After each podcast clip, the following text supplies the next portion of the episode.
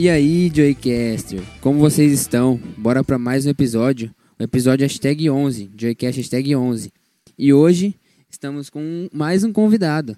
Mas antes eu quero falar para vocês, se vocês não escutaram os episódios anteriores, vocês voltem um pouquinho atrás, que tem muito da palavra de Deus para você mais para trás. Tem conversas com o Gui, tem temas sobre a Bíblia, o que a Bíblia nos traz sobre Deus sobre pregar o evangelho, perdão, tem conformidade e conformidade, arrependimento. Tem uma resenha que eu e o Adriel fez contando sobre a nossa vida e hoje a gente traz mais um convidado. Mas se apresenta aí, quem mais está aqui comigo? Você é quem, Adriel? Adriel, ele já falou meu nome aqui, mas eu quero apresentar.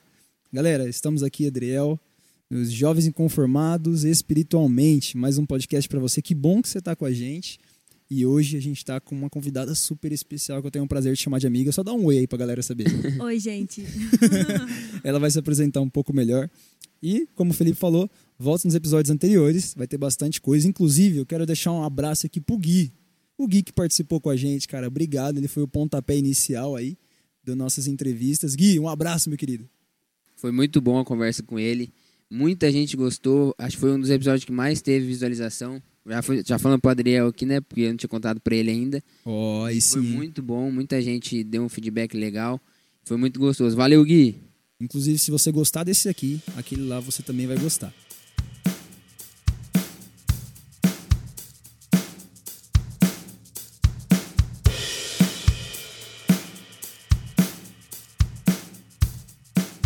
E eu quero apresentar aqui, Fê, já de antemão, a minha querida amiga, eu chamo ela de amiga, não sei se ela me considera. Com certeza. ela é Alessandra Rocha. Com vocês, Alessandra Rocha no canal. Galera, a gente é amigo já faz um tempinho e eu vou deixar ela se apresentar um pouco. Fala um pouquinho de você, sua idade, de onde você é e apresenta quem está aqui com a gente aqui também que você trouxe aí. Oi, gente, é um prazer estar aqui. Glória a Deus por esse projeto. Estou muito feliz. Eu creio que isso vai chegar muito longe nossa, isso aqui é só o começo. Mas falando sobre mim, sou a Alessandra Rocha, 20 anos, parece que tenho 15. E aqui comigo está minha mãe, o Luiz, a Andra, o Davi. A gente veio numa galera boa. E deu certo a gente se encontrar aqui pessoalmente. Estou muito feliz. Eu creio que tudo aquilo que a gente falar vai fluir do coração de Deus. Somos apenas o vaso, a boca, e é Deus que vai ministrar.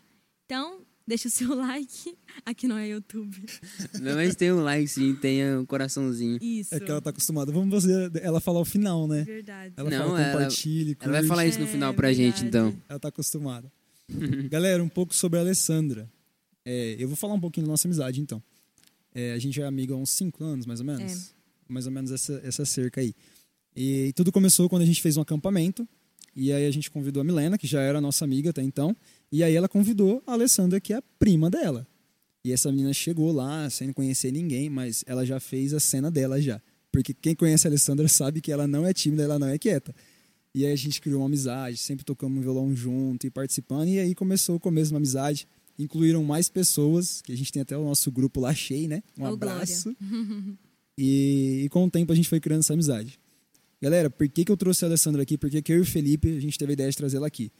Porque a gente tem esse objetivo de trazer jovens inconformados e pelo que a Alessandra carrega. Ela é youtuber, ela é empresária de várias De formas. ela já trabalha na igreja já faz muito tempo. É. Ministério de louvor, ela grava vídeos sobre louvor devocional. Então ela é sim uma jovem que está inconformada. Muito, até demais. E assim como vocês, eu vou estar conhecendo ela aqui também. Então vamos pra lá, vamos lá conhecer a história dessa mulher de Deus. Que eu tô ansioso e eu acho que vocês vão estar também. Verdade. Eu já carregava essa amizade, agora estou apresentando pro Felipe agora. Ali, eu quero começar então do começo. Fala aqui um pouco pra gente. Aqui a gente tá falando de gente que nasceu na igreja. E o que eu sou mais sensacional de, de lembrar é que a gente permanece, né, Fê? A gente vê muitas pessoas aí que começam na igreja, aí depois chega um tempo que quer conhecer o mundo e se afasta. Não é o nosso caso, graças a Deus. Então conta um pouquinho pra gente. É, desde quando você lembra da tua mãe falando um pouquinho? E apresenta ela também. Ah, sim. É, Eu nasci no berço evangélico, graças a Deus. É, filha de pastor, vocês sabem como é, né? Chega naquela idade, a gente quer sair do mundo, é, quer sair da igreja, mas eu carrego comigo aquilo que Paulo diz, que aquilo que ele perdeu no mundo é como esterco, né? Então, se a gente entende que o mundo é esterco, quem que vai querer viver no esterco? Todo mundo quer viver na plenitude e no banquete que Deus tem para nós. Então, lá nos meus meus oito eu batizei e eu sempre, desde novinha, me integrei no, no jovem, sempre fui precipitada na igreja. Os jovens era tipo de 18, 24, eu era lá com 9 anos.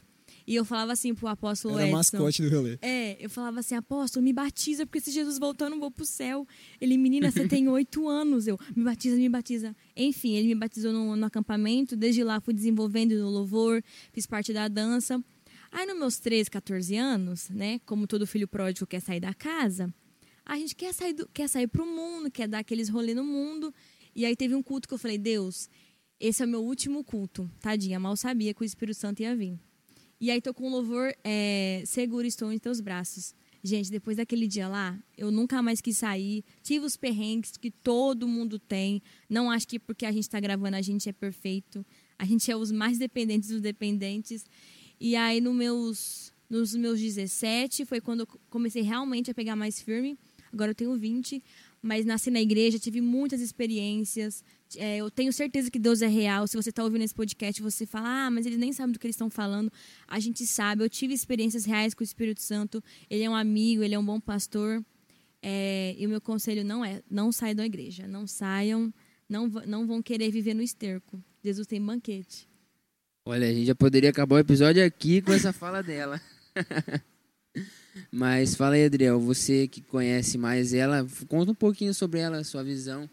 O que você acha dessa, dessa sua amiga, Alessandra, que eu tô conhecendo agora, ela tem um nome, um sobrenome parecido com uma cantora, né? Gabriela Rocha. E Eu Alessandro acho, dos Vilas Boas, já E me Alessandro falaram Rocha. isso. Então Ajuntou já os tem. dois. eu acho que é bem profético. É de família. É de família, é de família. Gente, quando eu conheci a Alessandra, nós éramos um pouquinho mais novos, não muito, né? É. E assim, ela sempre foi aquela pessoa que chega chegando. Então ela chegava e brincava e chamava atenção, sempre foi muito divertida, muito alegre. E isso chamava muita atenção. Ela sempre foi aquela pessoa, cara, que ela vai te arrastar pra alguma coisa, não tem problema.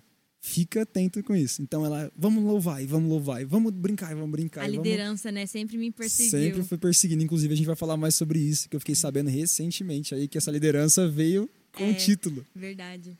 E, e uma coisa que eu acho bem legal, que eu acho que dá pra gente abranger também, Fê, é, sobre a Alessandra, é como ela decidiu, assim como o Gui, né? Assim Uhum. como o Gui, quando ela decidiu que realmente ia começar a trabalhar além da igreja. Então, Alessandra, fala aqui pra gente. A gente tem bastante adolescente que sonha em ser youtuber, que é muito influenciado. Fala um pouquinho pra gente como que funciona essa vida aí de youtuber, como que surgiu no teu coração e, e como que você, como que funciona né, nessa área. É. Gente, gravar vídeos, todo mundo grava. Mas fazer a diferença é, é o peso. Comecei a gravar vídeo com 15 anos, tenho um canal faz 5 anos. Nunca fui constante, perdoem os inscritos. Eu sempre fui aquela que postei um, tipo, duas semanas frequentes, depois esqueci um mês. Mas dos meus 15 até os meus 20 agora, é de um ano pra cá que eu tenho percebido a responsabilidade de gravar vídeos. Gente, teve dias de eu gravar vídeos, ter batalha espiritual antes de gravar vídeos. Porque a gente quer likes e a gente não, não, não pergunta a Jesus, Jesus, qual é o tema do meu canal, né? Então eu falaria, se você quer começar no YouTube, se você quer começar a trabalhar com isso, esse é o que você quer, mas é o que Jesus quer para você? E eu sei que os vídeos que eu já fiz alcançou muitas pessoas e todas as vezes que eu quis parar, todas as vezes que eu fiquei desanimada, sempre tinha alguém falando, não, mas isso me ajudou, isso me fez é, reconciliar com Jesus. Tem até um testemunho do, da música A Gente Não Falta Amor, que a menina tinha per perdido o pai há 15, há 15 dias do Covid. E ela pensou em suicídio, né? E daí ela ouviu minha música, acho que foi no, no, no Instagram mesmo, nos stories. E ela e, tava assim, prontinha pra fazer o suicídio. E ela ouviu a música, ela falou: Não, não vou, não vou, não vou. Ela olhou pra filha dela e ela falou: Cara, eu preciso viver. E ela mandava áudio pra mim chorando. Ela pegou meu número do WhatsApp. Então, assim, não é só gravar vídeo. Não é ser só um youtuber. Eu tenho certeza que eles que estão fazendo aqui o Joycast têm retaliações. Cara, não é, assim, não é só postar. Então, assim, além de internet, há um, um conteúdo dentro de você, né? Se nem você desenvolve a sua vida com Deus, como que você vai gravar vídeos incentivando as pessoas. Então é muito aquilo de não somente ser músico e adorador no altar, mas ter uma vida de adoração antes. Então quer ser youtuber, Cara, eu não sou nada contra, eu amo a internet, mas além de você fazer, você já é no secreto. Porque muita gente liga a câmera e fala, uhul, li salmos, às vezes você nem leu. Então, assim, é você ser antes de fazer, né? Então, Jesus me tratou muito com isso, porque eu gravava por gravar. Tipo, ah, tadinha, desafinada lá, tava aprendendo a tocar violão. Mas de uns tempos pra cá, Jesus falou, não, é, é algo muito além. E a mensagem que a gente carrega não é sobre a Alessandra. Então, se eu faço algo que, que é ruim, eu envergonho o reino, né? Então, é muita, muita responsabilidade gravar, ser youtuber, muita, muita, muita. Mas eu amo. E se eu tô aqui é porque alguma vez vocês já viram meu vídeo, né? Então, eu é já isso. vi, já, já vi. Qual? Tem muitos. Ah, o que eu sou mais favorito é os 50 fatos sobre mim. Eu apaguei esse. Ah, porque eu entendi que o canal, o canal não é sobre mim. Oh, Jesus tratou muito música, comigo. Eu acho que eu vi o da música, só que eu não lembro muito bem. Vai ver, nem sabe o nome. É, você falou, a gente não falta amor. Verdade, verdade. é, e ela falou uma coisa que o Gui falou com a gente, né? Sobre a diferença entre você fazer por fazer e você fazer porque você tá vivendo. O Gui falou bastante sobre esse sentido. E eu lembro que ele falou assim, ó, é, você quer servir a igreja de Cristo mesmo, seja crente lá fora. Exato. E aí, Fê, que outro assunto a gente pode perguntar? Será que a gente só ora por mão se o fotógrafo chegar perto? Nossa, Deus Será amado. que a gente só abre a Bíblia se a gente sabe que a gente vai ser escalado para pregar na semana que vem? Jesus falou muito comigo uma vez, faz um mês, eu estava tocando violão e ele falou: Qual foi a última vez que você tocou só para me adorar? Que você não ensaiou para gravar? Qual foi a última vez que você. Tipo, Jesus me trata assim como Paulo, sabe? Cajadada. Mas é isso, tipo, qual foi a última vez que você leu a Bíblia só porque você ama Jesus? Não porque você precisava dar uma palavra para os jovens. Então é muito pesado. Fica a reflexão aí para todo mundo que desempenha algum papel dentro da igreja. Primeiramente, você tem que fazer para Deus. Primeiramente e unicamente, né? É. E igual o guia aqui também disse, igual é, é o nosso nosso propósito. Sim, que é para levar para mais pessoas, conseguir bastante gente, mas primeiramente agradar a Deus, porque se a gente está agradando Ele, alguma hora vai chegar para alguém. É. E alguém vai ser vai ajudar bastante. A gente já teve muito feedback muito bom, que a palavra tocou no coração da pessoa. Foi uma pessoa eu mais. Eu já fui muito edificada com esse podcast. Da, Olha, do é trailer. Verdade. Nunca mais esqueci. Não é quero verdade, só o trailer, né? eu quero o filme inteiro. Oh. Ela lembrou até da analogia que a gente Pra fez. vocês verem, cara, que vai chegar em alguém e se não chegar, Deus tá vendo o que a gente tá fazendo. É. E com certeza é, ele tá se ficando muito feliz e muito gratificante com o que a gente tá fazendo aqui. Mas fala aí, Adriel, o que mais que ela faz na igreja? O que ela desempenha? O que, que ela, ela Fiquei sabendo que ela toca e canta, né? Que ela já disse, mas conta um pouquinho dessa história pra gente. Bom, de tudo um pouco, na verdade. É, bom brilho, né, gente? O filho de pastor faz Filho de, de pastor tudo. é assim. É o, Mas o Fê também, chega. né? Você também é assim, né? Você me entende. Você... Na Gente, limpeza, é um chama pra limpar, chama pra arrumar. É, é assim mesmo. Alessandra, eu quero te perguntar dos instrumentos que você toca mais antes. Começa o seguinte: qual que foi as primeiras coisas que você lembra de fazer na igreja? Dançar. Dançar. Dançar. Sabe aquele louvor da Nívia? Deixa fluir o rio, Nossa, isso é antigo, hein? Gente, eu pegava os panos azul da igreja e fazia parte do ministério de dança. Tipo, era louvor de fogo. cara. Eu pegava os lenços laranja, amarelo, era fogo. Eu comecei no ministério de dança. E quando você transicionou ou você não transicionou, continuou na dança?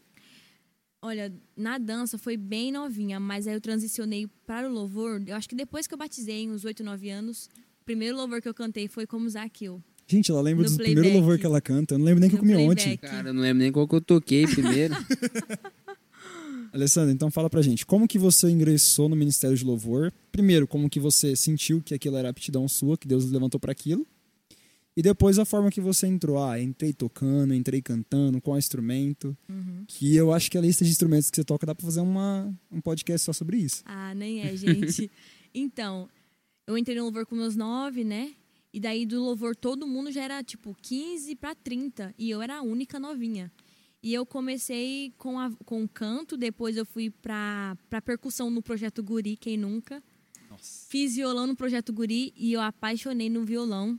Eu sou apaixonada em bateria. Então, lá pelos meus 10, fui aí, nos meus 12, fiz essas aulas. E daí, depois eu saí das aulas porque, gente, eu gosto de aprender sozinho. Sozinho. Então, assim, o teclado eu comecei a aprender sozinha. Tipo, o ukulele eu aprendi sozinha. E a bateria e o violão que Deus me deu a graça de ter o dom, aprendi sozinha. Eu fiz dois meses. E daí eu fiz a Ministério de Louvor. Depois fui pro Data Show, limpeza. Já, hum, já fiz arte, é, parte social da igreja. De, nossa, visita nas casas. Que depois tinha sempre aquele bolinho com suco de laranja. Eu, nossa, já fui muita... Saudade, que saudade. Saudade, pandemia, sai, em nome de Jesus. Então já fiz de tudo. E, e e como você falou, né? Como eu senti que o louvor me puxava mais, assim. Não sei. Eu acho que todo mundo quer saber o propósito em três dias. Vamos fazer um curso de três dias? Gente, proposta é caminhada. Caminhada. Então, tipo, qual. é, que momento você achou que você tinha que ser ministra de louvor? Fazendo. Então, minha mãe, minha mãe, antes de ser pastora, ela foi líder de jovens, linda de criança, limpava a igreja. Hoje o pessoal quer gravar vídeo e ser cantor. Cara, qual que é o teu propósito? É anos. Então, assim, pra eu ir pro Ministério de Louvor, demorou anos pra eu, pra eu saber, né? E agora com 20 que Deus tá mostrando claramente, que eu já tentei fugir também, né? Quem nunca? O fast food da vida, vai lá e corre. Então, assim, eu já corri disso também, mas Deus falou. É, o louvor é pra você, não também só o louvor, né? O louvor não é um, meu Deus, é meu propósito de vida. Propósito é servir e ganhar pessoas. É o e o servir. Só que Deus usa o louvor pra gerar pessoas, né? Pra gerar salvação em pessoas. Mas foi isso. Os instrumentos foi isso. Mas quero aprender de tudo. Baixo, quero tudo. Guitarra. Graças a Deus. quero tudo. Ela, ela toca e canta, é o bichão mesmo, hein? É, fiz aula de canto, gente. né? Nem tudo é super dom, viu? Deus Então- dá o dom, mas você tem que ir lá e então capacitar. hoje, o que você faz assim? Tem algum que você faz mais ativo ou não? Onde tá precisando, você vai? Então, hoje na igreja eu lidero os jovens junto com uma outra galera, né? É, e também faço parte da limpeza. Todo sábado a gente vai lá limpar. É, então, assim, é, não é só gravar. Eu, eu sempre falo isso, gente, não é só gravar. Há uma vida atrás disso. Então, assim, eu sirvo na igreja, faço parte do louvor, faço parte da. Se precisar na salinha, eu vou. Mas atualmente é jovens e louvor. E limpeza também, né? É isso aí, Ali. Eu acho muito interessante isso que você falou. É, acima de tudo, nós somos chamados para servir. E se você falar para mim assim, André, o que, que eu posso fazer? Eu te falo, o que, que tua igreja precisa? É.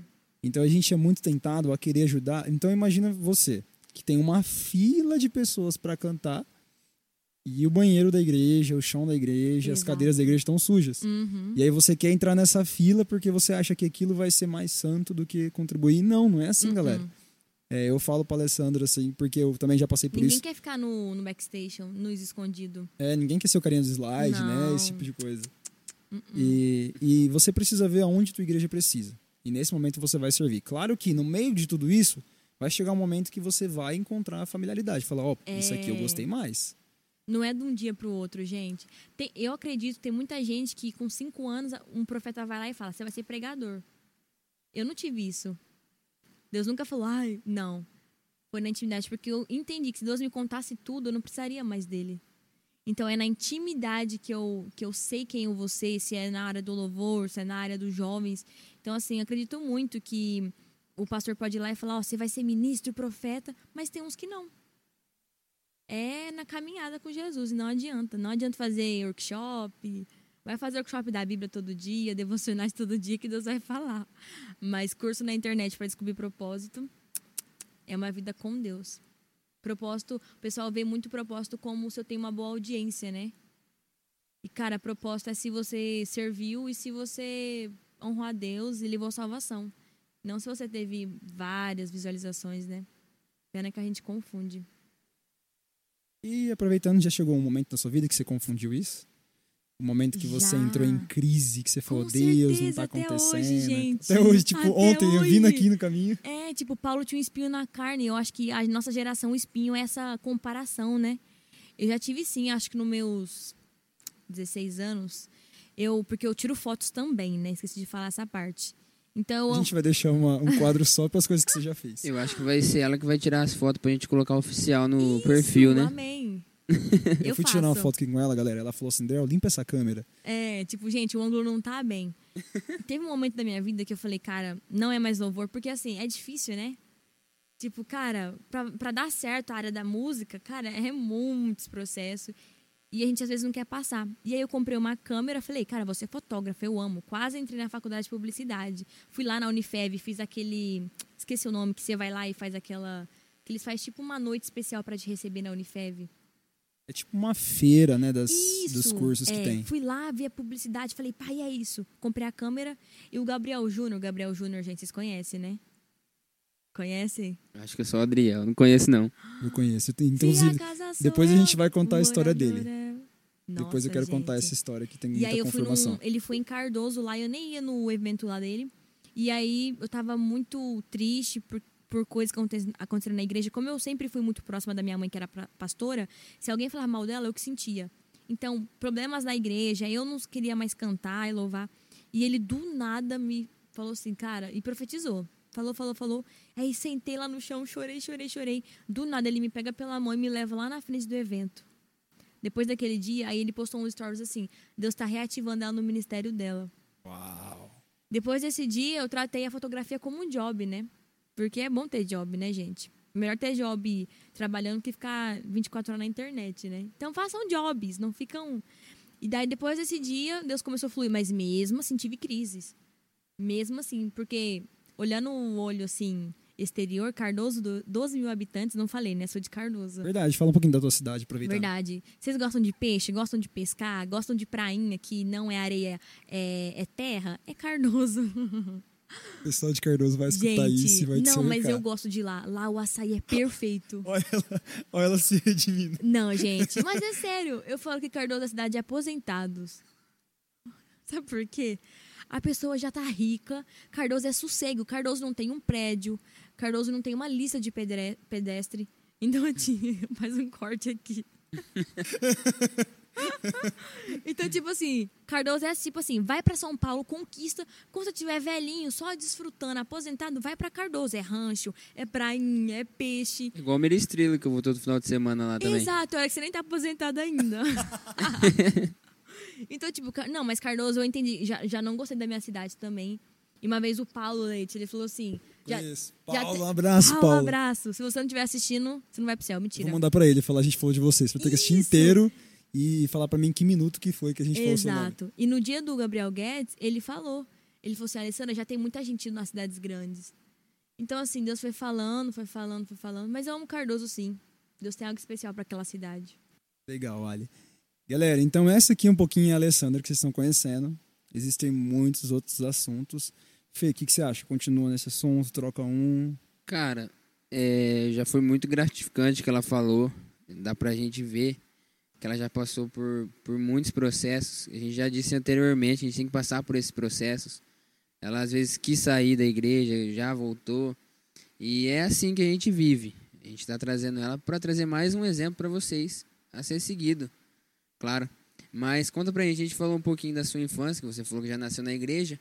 Mas conta pra gente como foi a sua juventude, agora que você tá com 20 anos, então seria dos 10 anos até agora, que é uma idade que a gente tem uma mente diferente. Quando a gente é criança, a gente vai por causa dos nossos pais. A partir do momento dos 12 anos pra frente, é o que a gente escolhe. Já não é mais nossos pais. Com 18 anos, a gente já pode escolher se vai na igreja ou não. Então conta pra gente como foi. Foi fácil passar? Creio que não. Mas conta pra gente como foi esse processo. A minha adolescência não foi nada fácil. Eu acho que também muitos enfrentam a adolescência como uma parte difícil. Eu falo que os 12 anos, os 13 anos é uma idade muito complicada. Mas a minha mãe nunca me forçou a ir na igreja. Ela me ensinou a amar Jesus. Então, amar Jesus, cara, é você ir mesmo sem vontade. Boa, a minha mãe boa, nunca boa, deixou eu gostei. faltar do culto. Nem que eu ficasse naquele colchãozinho azul da igreja, que toda igreja tem um colchãozinho, cada um é de uma cor, mas a minha era azul. Ela me fazia ir na igreja. Se dava problema na salinha, ela me colocava, de- ela me batia, na, não explorar assim, não, não, não algo. mas como a Bíblia diz, de varinha. Então a minha adolescência foi conhecendo a Jesus. Eu tinha muita inconstância na adolescência, não lia a Bíblia todo dia, como graças a Deus hoje eu tenho meu domínio próprio e mesmo quando eu não quero eu falo, eu vou fazer, matar a carne, né? Mas a minha adolescência foi isso, foi fazendo várias coisas, foi os namoradinhos que vamos falar disso, né? Vamos. Namoradinhos na adolescência. Minha tema. mãe sempre falou: filho, o diabo não vai chegar te dando um saco de droga, ele vai chegar como um rostinho bonitinho. O que tira os jovens da igreja hoje? Julgo desigual Ou jovens que vão, ah, mas ela é de Deus. Cara, a menina jejuou faz três anos atrás, eu nunca jejuou. Então, essa área foi uma área bem. que Deus me tratou muito na área de relacionamentos, né? Mas foi isso, foi descobrindo minha identidade, minha identidade, foi amando a Jesus, foi caindo também. Nunca saí da igreja, saí da presença, mas da igreja sempre tive o temor, gente. E minha mãe sempre me ajudou a guardar os mandamentos, os princípios, porque hoje é nada a ver, né? Mas minha mãe sempre me ensinou. É, aproveitando que você falou isso, deixa eu tirar uma dúvida contigo, eu quero ver teu ponto de vista. Você falou uma coisa que é muito forte. É, não, nunca saí da igreja, mas já saí da presença. Talvez quem está ouvindo não vai entender muito bem sobre isso ou não vai entender a profundidade. Uhum. Então, minha pergunta para você é: Ali, vamos supor que a pessoa esteja triste, desanimada e ela não quer ir para a igreja.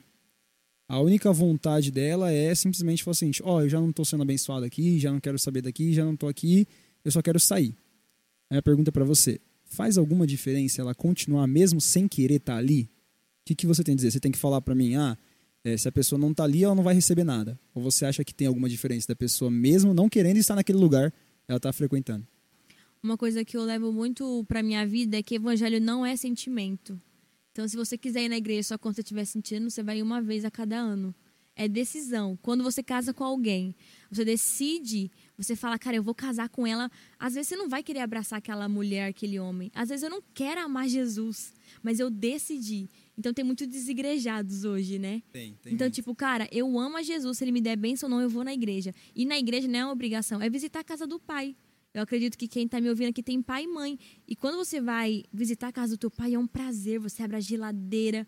Então, assim, o que eu resumo nisso é: não é sentimento, me, sentimento. Mesmo sem vontade, vai. Mesmo não querendo, vai. Jesus, ele não quer pessoas imaturas é pessoas maduras, independente, cara, se eu vou ter a minha bênção, se, enfim, independente eu vou. E eu acho que quem não tá indo na igreja tá perdendo muito. Porque quantas vezes eu fui destruída para a igreja? Quantas vezes eu fui assim, rebelde e lá Jesus me tratou? Então, ir na igreja é como se fosse um hospital, né? Você consegue se curar só tomando um dipirona em casa? Você não consegue. Você precisa consultar no médico, você precisa declarar a ele. E a Bíblia fala que a gente é membros de um corpo. Como que, um, como que meu braço vai viver lá na outra esquina? Meu, o corpo precisa estar junto, os membros precisam estar junto. Então, se você diz que ama Jesus e está sendo um membro fora, alguma coisa está errado. Se você ama Jesus, você reconhece que ele é o cabeça, você precisa estar na igreja para contribuir com o corpo. Então é isso. Não é sentimentalismo ir para a igreja. É decisão. Então vai querendo ou não. Principalmente agora. Essa palavra é muito forte, porque a maioria dos cultos estão voltando por agora. E muitos ainda não vão na igreja. Então, não tenha medo, não, não deixe o cansaço vencer. Vai na igreja. É, tá cansado ou não, não tá com muita vontade, vai que Deus vai dar essa vontade para você. Claro que às vezes tem motivo que você não dá para você ir, você tá doente, não sei o que, mas se você tá só cansado, se você teve um dia cansativo, se você vai de qualquer jeito para a igreja, mas vai. Vai que Deus vai, vai renovar suas seus sentimentos lá na igreja naquele momento. Até essa coisa de cansaço, eu desafio. De cansaço não, de doente. Vai doente. A gente não fala que quer ver coxo se levantar. Exatamente. Vai doente. Cara, quantas vezes. A minha mãe, ela? ela quase me perdeu. Ela pegou uma doença, a médica falou assim: entre mil mulheres a cada ano, uma mulher pega. E você foi a privilegiada desse ano. A barriga dela murchou durante 15 dias e foi num culto que Deus restaurou a gravidez dela. Uau. Cara, tá, tira, tirou o dedo do pé, tirou a cabeça, tirou a orelha, vai pra igreja. Porque, cara, eu creio muito que Deus pode fazer um sobrenatural. Quantas vezes eu fui com dor de cabeça? Quantas vezes eu fui com dor no corpo e eu voltei totalmente curado? Então, assim, igreja é hospital. Nossa, é com muito certeza. Mas é, você já disse pra gente o que você faz na igreja. Conta pra gente também esse novo cargo que você tem, que o Adriel disse que ele ficou sabendo hoje. Uhum. Essa liderança nova, como que tá sendo Meu Deus. esse, esse processo novo? Eu sempre vi ela liderando, mandando uma coisa e tal, mas aí, inclusive, eu quero mandar um abraço aqui pra nossa amiga Vitória. Beijo. Beijo, Vitória, Eliel, Diego, a galera que tá sempre com a gente aí. Davi, não esquecemos de você. Davi é meu irmão, já falo muito dele aqui. Galera, a Vitória ela conseguiu falar bastante coisa da Alessandra pra mim, que ela me ajudou, porque vocês são amigas há muito tempo, né? É, muitos anos. E ela falou sobre a liderança de jovens. Então, como alguém que assumiu, a- fala um pouquinho de quando que foi, como que foi e também o que vocês têm feito. Eu tenho certeza que quando ele falou liderança de jovens, você passou a mão na cabeça como eu. Tipo, meu Deus. Só os líderes de jovens sabem como são. Então, assim, na nossa igreja a gente tinha líderes, né? Só que aí aconteceu várias coisas, ficou sem líderes. E assim, eu e o Luiz, a Andrea, ficou como remanescentes. E eu olhava assim, cara, os jovens são o poder da igreja, né? E na minha igreja não tinha jovens. E aí Deus foi mandando pessoas novas, Deus profetizava que havia um povo novo. E hoje a gente tem, tipo, 25, 30 jovens. E quando eu vi esses jovens entrando, eu falei, eles não podem sair. Não podem acontecer de novo, de vir um culto e sair. Foi quando eu falei, Deus, o que, que eu faço? Comecei a marcar culto de, culto de jovens. E aí Deus falou, não lidere sozinha. Aí eu chamei dois casais, que são casados, têm mai- têm mais res- responsabilidade. Então, uma coisa que eu falo pra você, não faça sozinha as coisas. Até esse podcast é muito abençoado, que é dois. Jesus fala, anda em dois. Então, não queira ser orgulhoso de falar, eu consigo sozinho. Então, aí eu chamei dois casais pra liderar comigo. E assim, gente, é pesado. E eu, e eu chorei depois que eu ouvi, eu acompanhei jovens, porque assim, jovens não é festinha, não é ir pro clube, não é baladinha, não é festa do sorteio, é você sentar com os jovens e ouvir confissões. Então eu sentei com os adolescentes, que depois eu tive cada retaliação. E eu falei, cara, como a gente precisa falar de assuntos abrangentes na igreja? Qualquer assunto. Então tá sendo uma experiência muito muito nova para mim, mas eu tô aprendendo muito, tô crescendo muito, tô saindo da minha zona de conforto. Teve uma vez que eu falei, Deus, eu não quero mais liderar jovem. Aí ele falou assim, mas você não tá nem disposto a passar um sacrifício de jejuar por eles? De sofrer retaliações por eles? É desafiador, mas eu tô amando os jovens. E eu, olha como é doido. Eu antes ficava, ai, será, será, será? Hoje eu amo jovens, amo adolescentes. Eu sinto compaixão, eu passo nos bares, eu falo, cara, eles precisam de Jesus. E eu nunca achei que eu ia liderar jovens. Nunca. Sempre achei que era louvor, louvor, louvor, lou- louvor. E daí teve uma vez que eu falei, Deus, eu não quero mais, não quero mais. E aí Deus entregou sonhos para pessoas. E aí eu tô na caminhada. A gente vai fazer um acampamento agora, mas eu ouvi muitos pecados. E Deus antes falou para mim, Alessandra, você vai sentar com jovens e ouvir muitas confissão. Então, se você é líder da sua igreja, cara, para de fazer festinha. Senta com o teu jovem, com o teu adolescente e fala: "Você tá bem?" Eu ouvi cada coisa, eu ouvi cada coisa que eu falei, os jovens precisam de Jesus. E aí teve um dia em oração que eu falei, Deus, eu entrego meu ministério de louvor. Eu entrego. Se o Senhor não quiser que eu canto mais e toque, eu não quero. Eu quero liderar jovens. E comecei a ter paixão por isso. De chorar, de chorar. E, tipo, eu sinto amor pelos jovens. E aí, Deus falou, não, vou usar nos dois. Aí eu fiquei mais aliviada. Mas é isso, é, é muito mais além do que, do que um cargo, né? É uma responsabilidade. E muita, muita responsabilidade. Muitas provações. Os jovens são o futuro da igreja, né? Ainda mais igual na minha igreja. A minha igreja é bem antiga. Então a gente vê que várias famílias. E a gente sabe que os jovens, igual a gente conversou, eu conversei com meu pai esses dias, ele falou que é, a nossa igreja buscava bastante as famílias e o jovem vinha de brinde. E agora a gente tá com todos esses e tá vendo que não tem tantos jovens. E os jovens que vão continuar tudo que a gente tem. Então a gente tem que levantar esses jovens. A gente tem que ir atrás. E já levando para o mesmo caminho, você disse que você é líder de jovens, que você quer levar jovens para a igreja, eu queria perguntar para você o que, você está achando da juventude atual. O que, você me fala Pergunta Desse- boa essa. desse fato que é muito decorrente, desse problema que a gente pode dizer um problema que a gente tem de trazer eles para a igreja, É. do que eles passam lá fora. O que, que você tem a dizer sobre a juventude atual? Eu acho legal que essas perguntas que a gente fazem, principalmente da juventude atual, é que a gente é a juventude atual, né? Então, ou Exatamente. seja, você que está assistindo aí, você vai ter um olhar de quem está de dentro. É. Então, se você tem mais aí de 25 anos de idade, beirando os 30, é jovens aqui falando dos jovens aqui. Então, ou seja, você vai ter uma visão de quem está dentro, ou seja, fala, eles sofrem com isso porque eu sofro com isso. Então, acho que eu dividi, dividiria em três pontos. O que eu acho? Primeiro, muito melindrosa. Nossa. Bom, ficamos por aqui, galera. É, acabou. Um abraço para vocês. Deixa o like aqui, tá bom? Compartilha com seus amigos. Mas assim, cara, os jovens de hoje, qualquer coisa, eles estão machucados. Assim. Eu até brinquei no culto de jovens que teve sábado, eu ministrei a palavra e falei: Gente, como foi a semana de vocês? Vocês tiveram problema? Aí as crianças, ah, crianças não, adolescentes de 12 anos ergueram a mão, tipo, sim. Eu falei, qual foi o problema de vocês? O crush não respondeu no WhatsApp? então, assim, isso que eu, tipo assim, hoje os jovens é muito melindrosos. Qualquer coisa que você fala já é bullying, já é. Claro isso acontece, com certeza. Mas qualquer coisa que você fala pro jovem, ele já. Meu Deus, cara, por que, que as crianças e os jovens estão passando por, por psicólogos com 5 anos? Eu tenho jovens lá com 12 anos indo psiquiatra. Por quê? Porque a amiguinha falou que não gosta. Então, assim, eles não têm uma definição de eu, eu sei quem eu sou em Deus. E isso não me abala. Então, milindrosa. Se o pastor fala um A a mais da igreja, ai meu Deus. Minha amiguinha não quis me acompanhar, ai meu Deus. Não sei o quê. Então, milindrosa. Segundo, comparação. Eles se comparam demais. Se comparam demais. Meu Deus, meu corpo, ai não sei o quê, não sei o quê, não sei o quê. E o outro ponto é, eles estão com fome de Deus. Eu nunca vi, pelo menos eu, né, que cresci na igreja, nunca vi um tempo em que eles quisessem aprender a palavra. A gente começou um estudo lá de domingo, né? E, tipo, tinha acho que uns 12, 15 jovens. Um domingo, 10 horas da manhã.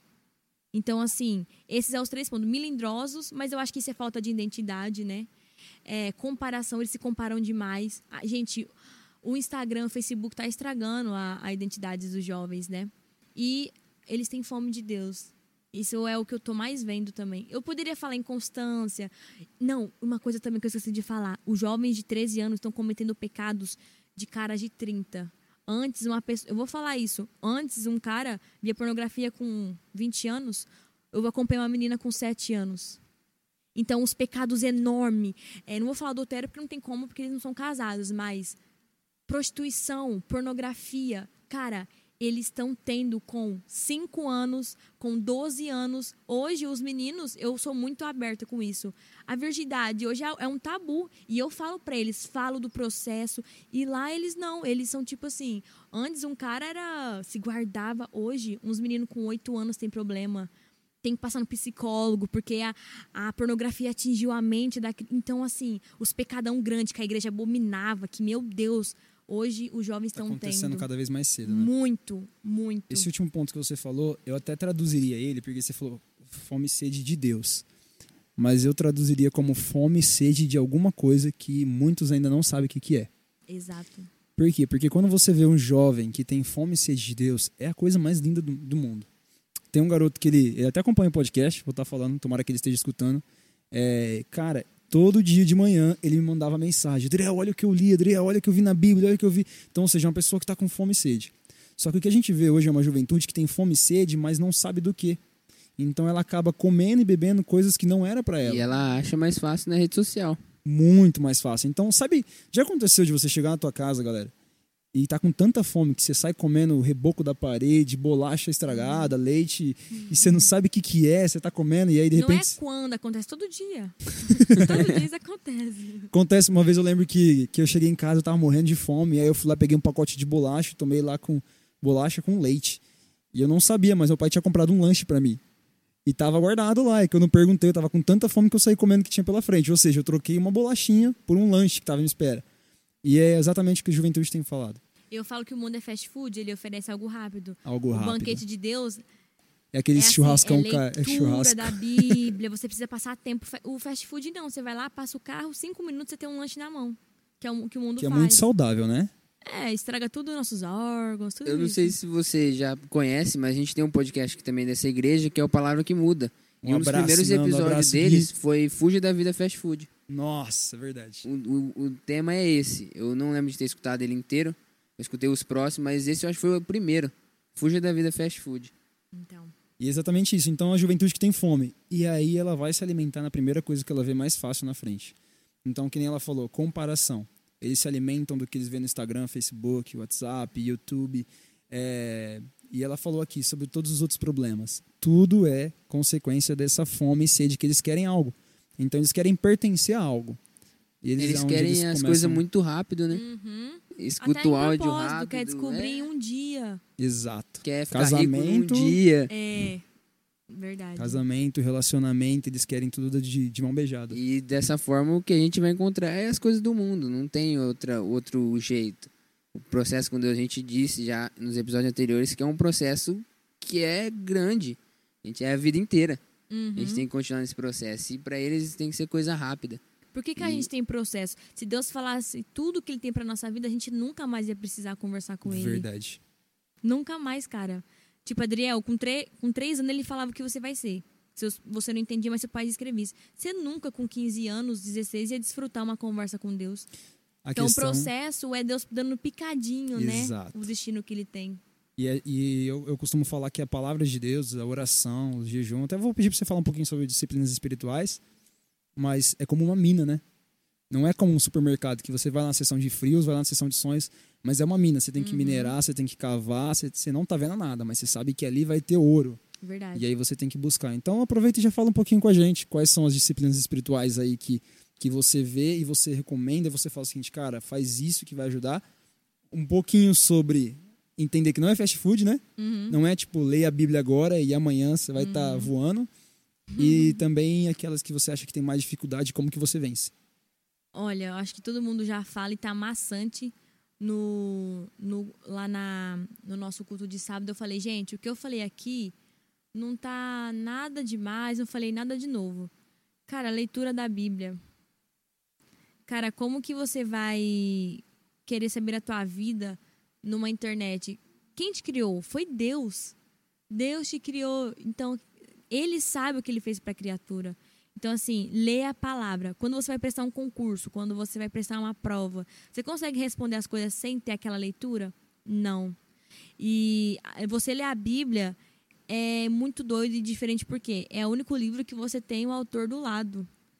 E tipo, cara, antes eu via a Bíblia como obrigação. Meu Deus, tem que ler a Bíblia, bate aquele sono. Mas agora eu falei, não é sentimentalismo, é decisão. Oração também, oração é conversar com seu pai, né? Uma coisa que eu enfrentei muito com os jovens, eu falava, ora aí. Como que eu oro? Nossa, ele some. Já aconteceu comigo já. Fala assim, ó, preciso de alguém pra orar. Ele só falta entrar debaixo da cadeira. É. Então, assim, é uma conversa com o seu pai. É uma conversa com o seu pai. E jejum. Jejum é muito de preparação, vencer a carne e edificação e revestimento. Então, acho que essa- esses três pontos é. Não adianta, não adianta você fazer por outro meio. Jesus é o caminho, não adianta você conhecer o caminho sem a Bíblia, sem oração e sem jejum. O que eu mais tenho mais dificuldade que você falou, jejum, né? Eu gosto de comer. A crente gosta de comer, né? Eu como por três. Quem vive dentro de mim? Pai, Filho e Espírito Santo. Eu como por três pessoas. Então, assim, o jejum é mais difícil. Mas o jejum, é, pra gente, para as pessoas que não sabem, é tipo assim: é, tirar algo que você gosta, é você tirar uma comida, tirar redes sociais. Então, acho que esse é o, a base para construir uma vida cristã. E hoje tem muitos planos né, na internet, tem aplicativos, tem vídeo explicando. Então, se você não cresce em Deus, é porque você não quer. Ponto final. Você não tá. Não tem a paciência também, a gente pode dizer isso, porque a gente já disse que é um processo árduo. A gente está nesse processo ainda. A gente fala assim, ah, agora eu já fiz tudo que eu tinha que fazer, já tá ótimo, Deus já vai me salvar e vou parar. Não é desse jeito. A gente tem que continuar nessa vida é, o mais, mais árduo possível e, como a gente pode dizer, mais constante possível também. Constância, gente. Constância. Você vai malhar lá uma vez por semana e você vai ter o resultado em três meses? Não. Uma coisa que eu lembro muito que o Gui falou, que me marcou no último podcast, é que ele falou assim, que a vida com Deus é uma caminhada que às vezes você erra um pé, mas não tá tudo perdido. Então, ou seja, não é aquele, aquela caminhada naquela corda bamba. Errei um pé, vou cair de uma altura. De... Não, às vezes você erra num dia e você consegue falar, Senhor Jesus, Ou me perdoa. e você fala, Senhor, mas eu falhei hoje, mas aí você busca melhorar no outro dia. A gente assim, tem um assim. episódio sobre isso, né? Qual que era o Exato. nome mesmo? A gente tem Não Abra Mão do Processo, que é um dos meus favoritos. Eita, glória. Inclusive é o do filme e do trailer. Nossa. Felipe. gente, Nossa, verdade, né? É o do trailer do filme. Meu Felipe, muda de assunto aí. Tem um assunto que eu tô louco pra perguntar pra Cara, ela. vamos mudar um pouquinho de assunto aqui. Tenho medo desses, desses Trazer boys. pro, pro lado aqui da vida dela. Onde você. O Adriel já tá dando risada aqui, não tá não aguentando.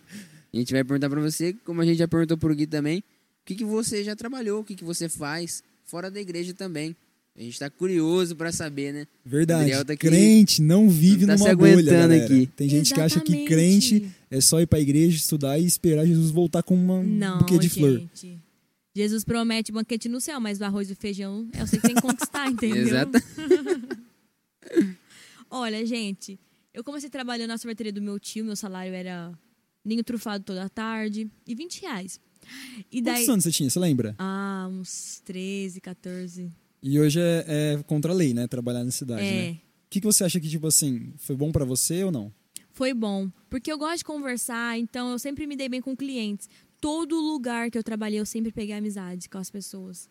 Quase todos. Vamos chegar em um É. aí que Tum, essa, essa conversa, essa alegria não foi o melhor lugar. Aí eu trabalhei lá, depois fui para uma loja de calçados, trabalhei num consórcio, trabalhei em loja de criança, cantei Ela no tem 20 mercado anos, já. galera. Ela tem 20 anos. Cantei no mercado, gente. Beijo, dona Lúcia. então, assim, eu fiz muitas coisas. Tirei foto, vendi juju na rua. O que, que é Juju? Fala Juju. Juju é bido, raspadinho, chupa-chupa, Geladinho. geladinho. Gourmet, tá? Não era aquele que era só o leite e o suquinho. Ia ba- bastante coisa. E, né, uma das experiências que toda vez que eu conto o pessoal assusta, funerária. Eu simplesmente trabalhei numa funerária. Nem me pergunta o que eu fazia lá.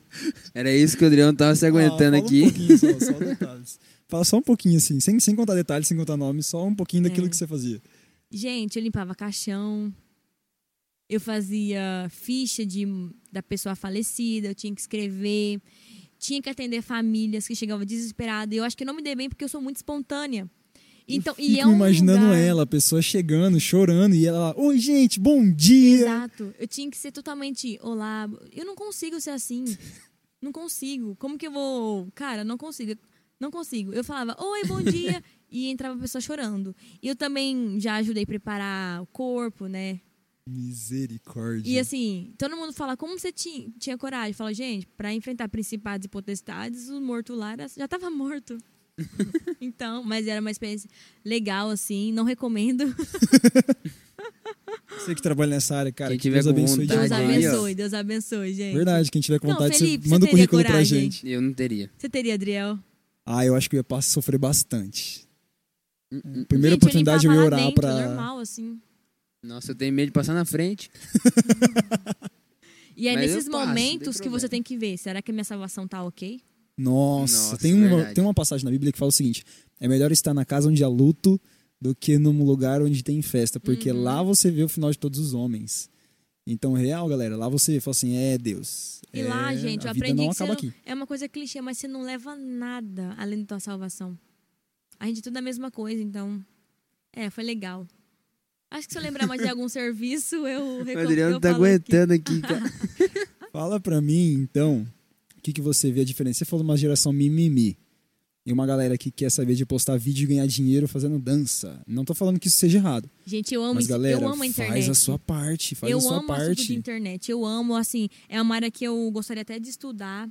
Tipo, cara, eu amo social media. Eu sou apaixonada. Falar pra você que eu também gosto, hein? Eu amo, tipo, cara, eu amo tudo, tudo que é câmera. Nossa, eu amo.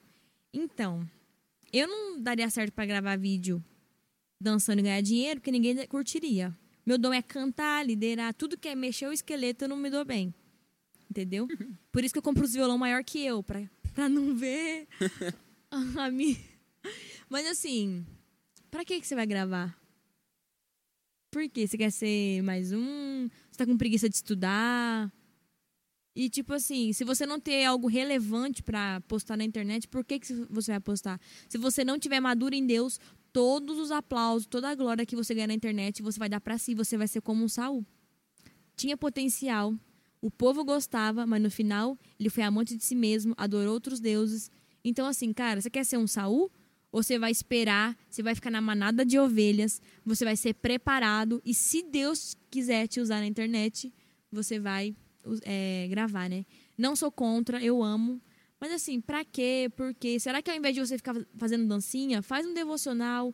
Porque, gente, eu incentivo muito os meus jovens postar coisas cristãs. Posta nos stories. Verdade, galera. Mas é isso, por quê? Pra quê? Será que é dancinha mesmo? Inclusive, até falando sobre dancinha, galera, você pode dançar, mas deixa eu te falar uma pergunta. Quando você dançar e alguém vier através da sua dança, o que que ela vai encontrar? Então, ou seja, Exato. de repente você é muito bom naquilo que você faz, mas se a pessoa vem até você e você não tem conteúdo, ah, galera, infelizmente é Você uma semente que um. você jogou no caminho, jogou na, na estrada, jogou fora. Eu tô fora das redes sociais, eu tô muito nesse processo. Deus, que adianta ser mais um? Não adianta. Então é isso. Não seja mais um. Busque-se diferença. Busque ser um Alessandro Vilas Boas, que, cara, toda vez que você entra num vídeo dele, você não sai rindo, você sai chorando. Então, assim, busque carregar a presença de Deus, seja pelo TikTok, seja qualquer rede social. Mas eu apoio, viu, galera? Eu amo rede social. Já já tô voltando. Não sei É, quando a vai gente sair. Pode usar a rede social da melhor forma. É a gente que escolhe. Uhum. A gente está escolhendo levar essa palavra para vocês, mas a gente poderia estar fazendo um podcast de outra coisa. De. Culinária. É. Como preparar um corpo. Esse aí seria um diferencial, cara. Eu acho que não tem desse ainda não. É uma ideia Oh, é um nicho de mercado. Verdade, cara. Fui preparar um corpo sorrindo e olha no que deu. Fui despedida. Beleza, Ali, aproveitando esse, esse ensejo aí que você deu, eu quero muito que você fale uma coisa que eu tenho batalhado com os meus jovens. Vamos lá. Timidez, extroversão. Porque assim, quem olha pra você acha que você nunca foi tímida. E outra coisa que eu quero desmascarar aqui. É, você fala que é dom? Você fala que é desenvol- desenvolvido? Ou você fala pra mim assim, ó, Adriel, eu acho que não tem necessidade. Porque assim, eu conheço muitas pessoas que são tímidas, galera. Timidez, introversão é uma característica da pessoa. Então, ou seja, se você é tímido, se você é introvertido, não quer dizer que você está pecando, não quer dizer que você está errado. Agora, a partir do momento que isso começar a barrar o teu propósito, começar a barrar a sua vida, então vamos supor, você não consegue fazer uma entrevista de emprego porque você é tímido. Ah, cara, esse negócio vai começar a te ferir. É. Então, o que, que você tem para falar? Como que você venceu, como que você trabalha e o que você aconselha? É, porque o pessoal fala assim, ah, você não é tímida. Eu sou tímida pra falar inglês, manda eu falar aqui. Eu travo, eu choro, já chorei aprendendo. Então, assim, às vezes eu não sou tímida pra falar, pra cantar, mas pra outras coisas. É vencer. Cara, vença. Olha pra Jesus, ele quase nu lá, morreu por você. Para de ser mimimi, vai parar de. E os tímidos não herdarão o reino do céu. E, cara, às vezes você admira as pessoas, os grandes homens de Deus. Nossa, ele foi sensacional. Mas eles venceram a timidez. Moisés era gago. Você acha que ele não tinha timidez de falar com o rei? Tipo, cara, como eu vou falar com aquele rei? Ele. Rei, rei. Tipo, ele venceu a timidez. E o reino é vencer. Então, assim, eu tenho jovens lá que são tímidos demais pra orar, mas eu, eu sou muito desafiadora. Eu falo, você vai fazer abertura hoje, tá? Eles não têm escolha. Então é isso, vencer, cara. Chega de timidez, vai conquistar o que Jesus tem pra você. Timidez não é, não é de Deus, não. Uh-uh. Tudo que é demais é maligno. Tem pessoas que eu converso, a pessoa não fala um A. E esse negócio de da pessoa ser introvertida. A gente teve um culto no sábado, como eu falei, e aí eu coloquei qua- quais as suas expectativas para esse culto. E aí uma menina falou assim, parar de ser antissocial e fazer amigos. Uau! Nove anos. Uau! Nove anos a menina tinha. Só que ela é nove já com mente de adolescente, então ela tá frequentando o culto de jovens. Mais velha que eu, essa menina. Exato, mano. Eu fiquei assim. e ela fez amigos. Ela foi lá na frente, pegou no microfone e ela venceu aquilo. Então não espere um profeta falar. Eis que Deus te fala, fala.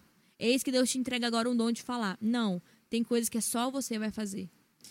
Galera, você pode fazer isso com cursos, você pode fazer isso com texto, você pode fazer isso aprendendo. Mas o que a gente está querendo falar com você aqui, não deixa a timidez te vencer. Não deixa a timidez ganhar de você.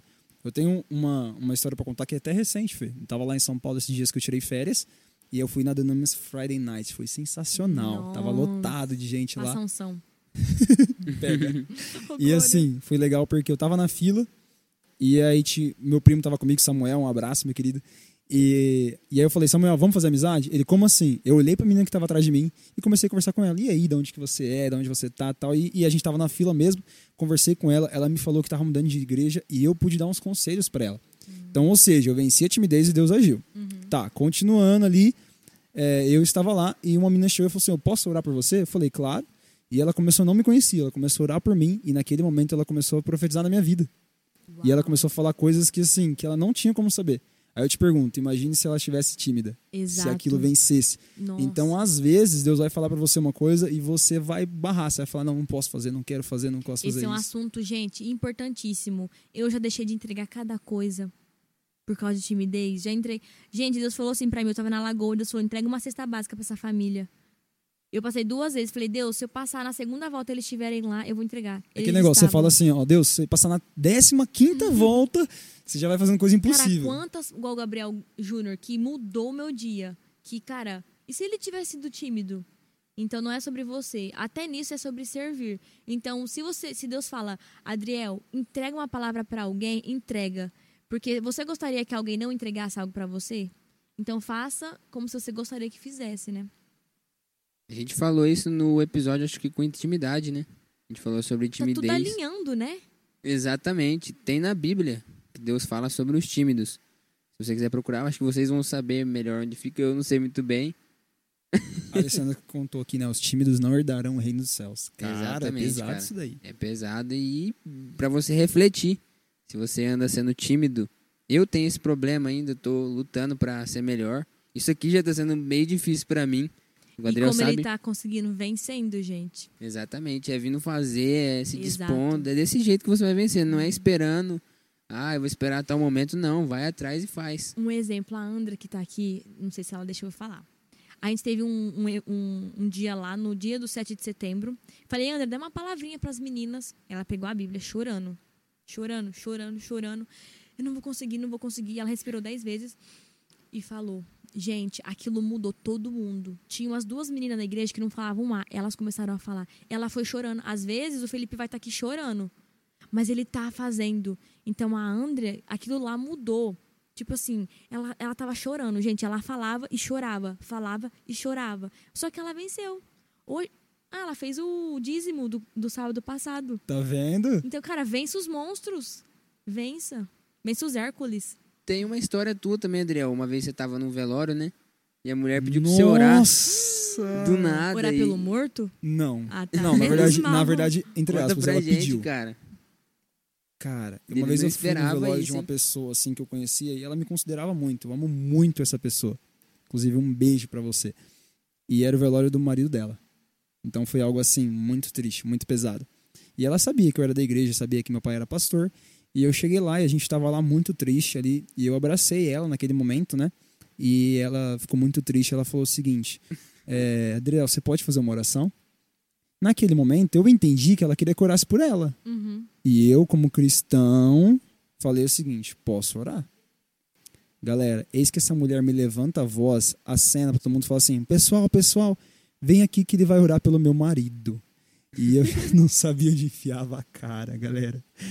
E eu olhei e fiquei branco, e fiquei branco, e o pessoal que trabalhava comigo tava ali perto, todo mundo arregalando o olho pra mim, e eu já gaguejando e tal. Galera, você que é crente, você vai entender. A gente não vai orar por alguém que já faleceu, porque a Bíblia diz que É, enquanto respira, ainda É. dá para escolher, mas depois que morre, segue-se o juízo. exato. Mas nós temos o poder de orar por quem está vivo. Ou seja, naquele momento eu fiz uma oração pela, por ela e pela família dela. Hum, E assim, desconfortar. eu nunca tinha orado por um, no velório antes. Nunca. E, e também assim, eu acho que Deus foi tão bom que ele não deixou eu saber, porque senão eu nem ia no velório, né? Mas assim, eu venci aquela timidez, ela se emocionou muito e muita gente veio falar pra mim depois. Falou assim: Nossa, que lindo que você orou, eu fui muito emocionado. E mal sabia eles que eu tava tremendo nas pernas. Mas então, foi. assim, foi no momento mais inusitado, mas por eu ter vencido aquilo, Deus trabalhou através da minha vida. Ele foi igual o semeador, né? Semeou. Algumas terras estavam férteis, então vai dar fruta, ele nem vai ver às vezes. Será que você preparou aquele lá, o caixão? Ou... Ai, não sei. Meu, nem vou perguntar quando. Meu Deus. E galera, eu quero também ah, adentrar num assunto com a Alessandra, que eu acho que é o mais recente, aquele que eu mais sou apaixonado, mais amo. Que Alessandra, sobre composição, fala com a gente quando que você passou de reprodução, porque assim, galera, tem três tipos de pessoas que eu vejo na internet, nas mídias sociais, em todos os lugares. Aqueles que só consomem, que são aqueles, Já galera, se você só fica no celular, vendo Instagram, Uhum. Facebook, você tá- só tá consumindo, Vai pros jobs. vai fazer alguma coisa. Existem aqueles que reproduzem, que é no Uhum. caso eu, que toco guitarra. eu reproduzo, ou seja, eu pego os louvores lá, eu toco lá aquilo que eu aprendi e tal. Só que existe um terceiro tipo, que é aqueles que produzem, que é aqueles que vão, pegam algo do zero, e essas pessoas, elas são diferenciadas. Talvez elas não tenham aquele alcance sobrenatural, mas elas estão fazendo alguma coisa fora do padrão. E a Alessandra ela atingiu isso na composição, né, Alessandra? Fala um pouquinho das suas músicas, aquelas que você puder contar, lógico, aquelas que, É. que, que você Acho ainda não que, puder, a gente solta Deus. depois. Aleluia, Senhor. Eu amo composição. A minha primeira composição foi com uns 14, 15, quando meu tio tava com câncer, minha mãe em depressão, aquele momento doido. Foi quando Te Não Falta Amor. Depois desse dia, várias veio. E assim, é muito doido que o pessoal fala, como você compõe? Gente, intimidade com Deus é um principal. Muitas vezes eu tava na. Eu fiz um louvor, acho que é de Salmos. É, Salmos, eu não lembro agora. Mas é de Salmos, é, é- eu, eu cantei o que estava escrito. E também composição vem no carro. É você tá- é estar sensível ao Espírito Santo, então não tem um, um jeito certo. E assim, tem muita composição, hein? Aí, nossa, eu vou dar até um negócio aqui. A gente estava produzindo uma outra música e a gente fez capa, a música ficou pronta. Tava assim, só faltava fazer o clipe. Eu olhei pro cara e falei assim: não, não é isso.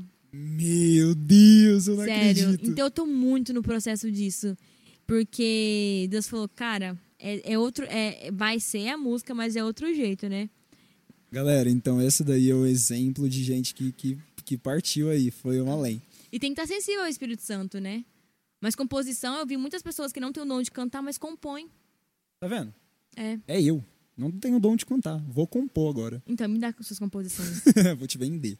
Passa os 10% aí. E uma coisa que eu acho legal também, a Alessandra falou que tem inspiração, tem transpiração, ou seja, vai escrever, vai ralar, vai aprender. Você não vai conseguir compor uma música Eu e tocar que, violão se você nunca treinou Deus violão. me dá o ritmo, ele me dá tudo. Exato. É Agora eu te pergunto, imagina se ela não soubesse tocar. O começo. tanana, tan- Eu já tinha na minha cabeça. Ah, eu participei dessa porque eu fiz o- o- a primeira guia. Eu lembro dessa aí. Verdade. Eu toquei violão na primeira guia, suava, frio, porque eu falei, meu Verdade. Deus do céu, mas eu e achei que que falta amor foi. foi. muito espontâneo, eu não patrocinei nada, não paguei patrocínio, só postei. Galera, em ti não falta amor. Procura no YouTube Alessandra Rocha, vai estar o rostinho dela lá. Faz o mais de clipe um é ano. perfeito. Gente, já enjoei dessa, vamos pra próximas. Todo mundo fala, nossa, eu falo, gente, já, eu mesmo já enjoei. É igual aqueles, a casa é sua. Vamos E, pra outra. e Ali, e, e o que, que você fala pra gente nesse sentido assim? Ela não gosta que eu chame ela de Ali, acabei de lembrar. Eu gosto. Você gosta? Pode menos, chamar. menos mal. É, existe a, a composição, mas existe também um momento de você ficar quietinho e ouvir. Porque qual é o problema? O problema é que a gente quer fazer as coisas fazendo enquanto a gente cozinha, enquanto a gente trabalha, enquanto a gente quer. E a gente não, não tira aquele momento pra falar, Deus, agora eu quero tirar esse momento contigo. Uhum. E eu sinto que muitas vezes Deus não entrega coisas pra nós porque a gente simplesmente não parou pra ouvir. Ou a gente para pra ouvir pra mostrar pros outros. Tipo, cara, será que Deus vai. Será que a gente quer buscar de Deus só pra entregar? Teve muitos assuntos, porque agora eu tô sem postar, sem nada, tô totalmente off, né? Misericórdia. Então, assim, e Deus me entregou uns assuntos que eu falei, nossa, eu vou gravar. Deus falou, não, é só pra você. Então a gente às vezes quer só ouvir pra falar, cara, Deus falou comigo. Será que você tem a humildade de falar, eu ouvi e não vou compartilhar? E ouvir a Deus é tipo assim, tá perto dele. Se eu estiver aqui e o Adriel estiver na outra esquina, ele vai me ouvir? Não. É estar perto, é estar junto. E por mais que às vezes você esteja longe, é você reconhecer a voz dele. Tenho certeza, se o Adriel, se o Adriel estiver na outra esquina e tiver mais 20 pessoas, ele sabe reconhecer minha voz. Que ele me conhece, tem intimidade. E a risada também. A risada É. eu sei reconhecer. Meu Deus. então é isso, sobre ouvir a voz de Deus é estar perto e ter intimidade. Galera, esse é um pouquinho da Alessandra que a gente conhece. Ela veio lá de Cardoso aqui pra gravar com a gente, então Eu amo Cardoso, tá, gente? Eu amo Cardoso, deixar claro aqui, senão eu vou sofrer apedrejamento igual Estevam lá na minha cidade. Eu amo o Cardoso. Galera, e, e ela veio aqui pra gravar porque a gente sabia que ela tinha algo pra compartilhar. Então, se ela tem algo pra compartilhar agora, nesse exato momento você tem coisas pra compartilhar também, né, Fê? Fala pra gente aí como que a gente pode compartilhar isso que a gente tá falando. Como ela disse, ela vai saber muito bem como tem que fazer pra compartilhar. Então vamos deixar ela falar pra dar uma diferenciada Verdade, aqui. ó. Gente, né? meu primeiro podcast, eu tô bem emocionada, bem. Meu Deus, até jejuei pra esse dia. É, deixa o seu like, não é, não é a mãozinha, é o coração. Deixa o seu heart pra nós. Vai lá, tem um negocinho que você clica e dá pra você colocar nos stories. Vai lá, compartilha. Tenho certeza que não é sobre nós, sobre Jesus. Se isso te edificou, se isso não, né? Isso edificou você. Com certeza. E, cara, se você ficou até o final, parabéns. uma coisa que eu tenho pra falar, absorva aquilo que você ouve. Não ouça de tudo. Ouça esse canal aqui, eu acredito muito nos meninos. Eu lembro que o Adriel me falou: Nossa, cara, a gente tá fazendo um podcast. Nossa, eu incentivei demais. Pra ser sincero, ela me incentiva em tudo, né? Eu que e não eu faço. nunca me incen- não, e eu nunca liguei que eu ia vir aqui. Então deixa o seu like, manda pros amigos, manda para aqueles desviados, manda pros jovens, manda pros pastores. E eu fiquei muito feliz de estar aqui. E é isso. E ela já disse como você pode compartilhar, você pode parar no meio desse episódio e compartilhar já, fica mais fácil, mas ainda tenho umas perguntas para fazer para ela. Acredito que vai ajudar bastante. Eu tenho medo da pergunta- das perguntas deles. Eu deixei aqui, mesmo que eu perguntei pro Gui, é, eu pergunto, eu vou perguntar para você também. Se você pretende levar a palavra de Deus, mas para mais pessoas, ter coisas maiores assim, você pretende é, ter tem esse pensamento com você? E que tipo de frente, né, que você planeja? Pretendo filmes, séries, tudo, gente. Ó, tem que sonhar alto, Pretendo- galera. É disso que eu tô falando. Pretendo sertanejo, rock, tudo. Uhum. Tudo foi Deus que fez. E, cara, eu tava vendo na Netflix, eu, cara, por que não uma série cristã? Cara, sensacional. Então, eu tenho. Chamar o Davi aqui pra fazer também, né? Ele tá fugindo. Então, assim, é uma. Eu. Tudo, tudo que. Que eu tiver o aval de Deus e sim, eu quero fazer. Tudo, tudo, tudo, tudo, tudo, tudo. Galera, sonha alto. Afinal de contas, nosso Deus, numa palavra, criou todo mundo, né? É. E eu me interessei muito com o público jovem, juvenil e adolescente. Então, esse é o meu, meu foco. Claro que os de 30, com certeza, 40, todo mundo. Mas o meu público é os de 12, 13. Pra esse pessoal que é mais velho, a gente tem que falar pra eles ajudar Exato. a trazer esses jovens, porque certeza, com certeza, é eles que mais precisam. Uhum. Quem tem mais idade já tem a mente formada, se não pros caminhos de Deus também tá fora, a gente tem que levar a palavra pra eles também. Sim. Mas os jovens é o futuro da igreja e é o que mais precisa da palavra de Deus. E é isso que eu vou perguntar para você também. O que, que você fala para essa juventude que está fora da igreja, que está perdida nos caminhos de Deus? O que, que você fala para eles como uma palavra aí de motivação, uma palavra final aí para eles? Falaria o que eu comecei falando do esterco, né? Cara, entre uma lasanha e uma pedra, o que, que você vai querer comer? Uma lasanha. Reino de Deus é muito mais que lasanha. Isso foi só uma comparação. Então, cara, eu não sei. As pessoas falam, ah, eu não tenho vontade de ir pra igreja. Não é sentimentalismo, é decisão. Então, enfrente o mundo como um esterco. Cara, o mundo é lixo, então eu não quero viver no lixo. É, e é isso, volte para Jesus. Ele não não se cansou de você, ele não desistiu de você, ele ainda vê valor em você. Você fala, ah, mas eu pequei demais, meu Deus. Cara, se Judas tivesse esperado os três dias, ele ter- teria sido perdoado. Então não seja como Judas, né? Não se mate espiritualmente achando que você é o único errado. Cara, espere os três dias de Jesus, volte para Jesus. Não se mate sozinho no seu pecado. Porque você acreditando ou não, eu falo isso sempre. Você é ateu ou não, vai voltar, Jesus vai voltar. Então Vai. volte enquanto é tempo. E aqui também, para quem tá nos caminhos de Deus, uma pergunta para ver como que você falaria para eles manter esse relacionamento com Deus, assim, intimidade. Você, a gente tem que exercer muito isso, então seria muito bom você falar para eles ou como você segue, como que você mantém esse relacionamento ou uma dica para eles também. Uma dica é ser o sacerdote que coloca toda manhã a lenha. Eu lembro que você pregou isso na minha igreja uma vez. É. A gente fez o culto de jovens, você pregou exatamente isso daí. Cara, põe a lenha, põe a palavra no teu coração. Uma coisa, gente, não, não venda os teus princípios. Se a palavra diz que é não, é não. Então, mantenha focado nos princípios. Quantos jovens eu vejo aí feministas, defendendo aborto, defen- cara, priorize os teus princípios. Priorize. Porque quando chegar a marca da besta, o que vai fazer você não colocar é os teus princípios. Então, assim, o que eu tenho, o meu conselho para permanecer, colocar a lenha, né, que todo mundo sabe que é a palavra, a intimidade, e não negociar os princípios. Eu fui chamada de falsa cristã. Faz dois anos, a menina falou assim, uma falsa cristã por defender a minha verdade. Coloquei sobre ideologia de gênero lá, a menina falou, que coisa feia, eu odiei essa postagem. Então, e eu sou muito disso. Eu não negocio os meus princípios. Então, não negocie para ganhar amizades. Se for preciso perder, perder é, é lucro, né? Exatamente. Mateus 5, né, diz: é, Bem-aventurados sois quando forem perseguidos por causa do meu nome. Aquele Nicolas lá, deputado, sei lá, deputado, vereador, o Nicolas. Ferreira. E, nossa, ele é de... Eu profetizo que ele vai estar aqui um dia. Tá Amém, ligado, amém. tá Eu ligado. gosto muito dele. Eu comecei a acompanhar ele faz pouco tempo, mas já me identifiquei bastante. Ó, assim. dia 4 de outubro, 10 e 15 da noite, a gente tá aqui gravando. E eu profetizo que o Nicolas, o Nicolas vai estar aqui um dia. Ele, eu amo ele, sabe por quê? Ele fala muita verdade. Então Ah. ele fala: se o mundo tá te amando, tá estranho. Não tem como ser amigo de Deus e amigo do mundo. Exato. Aquele que quer ser amigo de Deus vai ser inimigo do mundo. É. Então você precisa só discernir. Peraí. Mas entra um outro detalhe, inclusive eu vou perguntar pra você, né?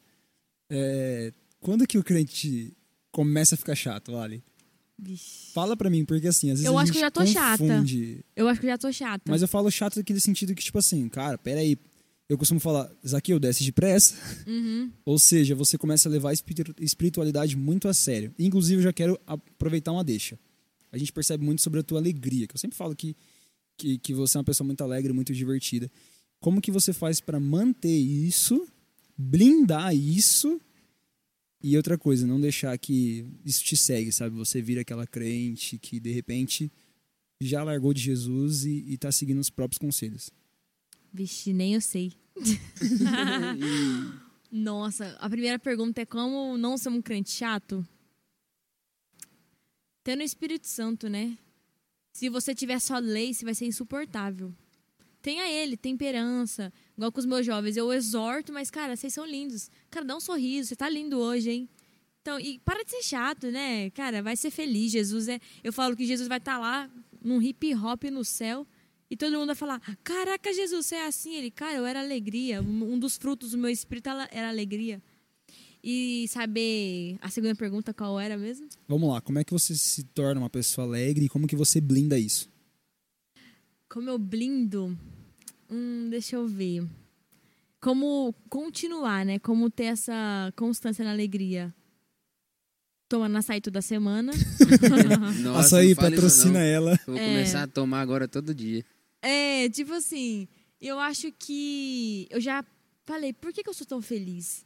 De ser uma pessoa mais séria, porque às vezes você é muito espontânea, as pessoas não te respeitam, ou sempre te vê como uma menininha. Mas eu falo, cara, só de conversar comigo, você, já não riu? Eu amo fazer as pessoas Lógico. rirem.